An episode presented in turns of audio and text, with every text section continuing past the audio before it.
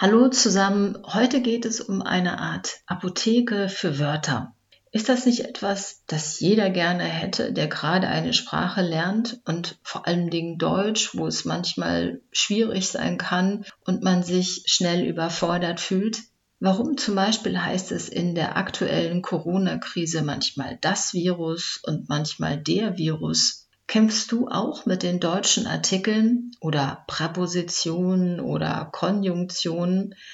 Hast du leider keine Ahnung mehr, was ein Adverb genau ist oder vielleicht hast du es auch noch nie gewusst?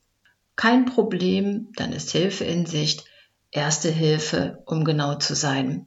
Ich möchte euch gerne ein Projekt des dänischen Dichters Morten Söndergaard vorstellen. Und eins davon ist die Wortapotheke. Ein Kunstobjekt, bei dem es um Sprache geht.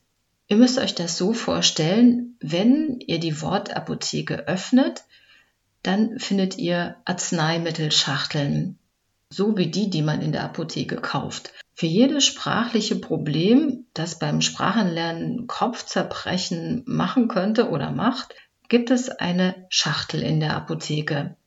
Zu den Packungen, die ganz ähnlich wie die klassischen Medikamente wie Aspirin oder Paracetamol aussehen, gehört jeweils ein Beipackzettel.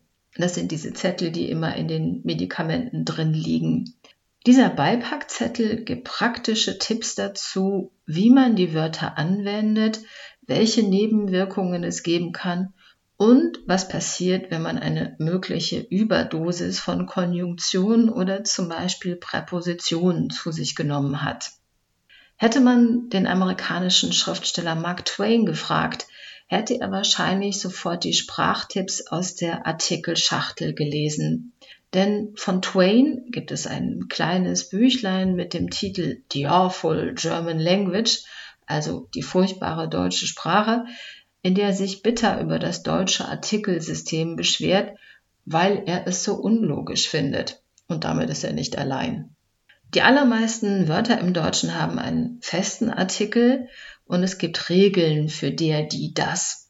Aber warum heißt es jetzt der oder das Virus? Mediziner sagen in der Regel das Virus, weil es ein medizinischer Begriff ist, der aus dem Lateinischen stammt und da ist es das Virus. Doch inzwischen wird dieses Wort sehr oft verwendet, nicht nur in der Medizin, sondern auch im Internet, wo es ja auch immer mehr Viren gibt. Und wenn ein Wort im Alltag so oft benutzt wird, dann passt es sich immer mehr an. Weil im Deutschen Wörter mit der Endung US meistens männlich sind, wie zum Beispiel Optimismus, Realismus, Kapitalismus, Kommunismus und euch fallen sicherlich noch andere Beispiele ein, sagt man immer öfter der Virus. Korrekt ist also beides.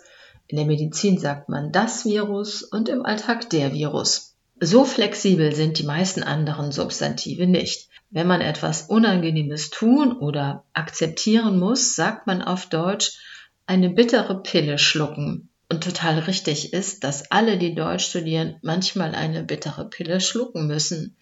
Aber wie sagte schon der berühmte Arzt und Philosoph Paracelsus über die Behandlung und Heilung von Krankheiten, allein die Dosis macht, dass ein Ding kein Gift ist. Tja, und wie lautet nun das passende Rezept für die Artikel im Deutschen? Da fragt ihr am besten euren Arzt oder Apotheker oder die Dozenten und Dozentinnen eures Vertrauens. Ich sage Tschüss und Servus bis zum nächsten Mal, eure Sonja.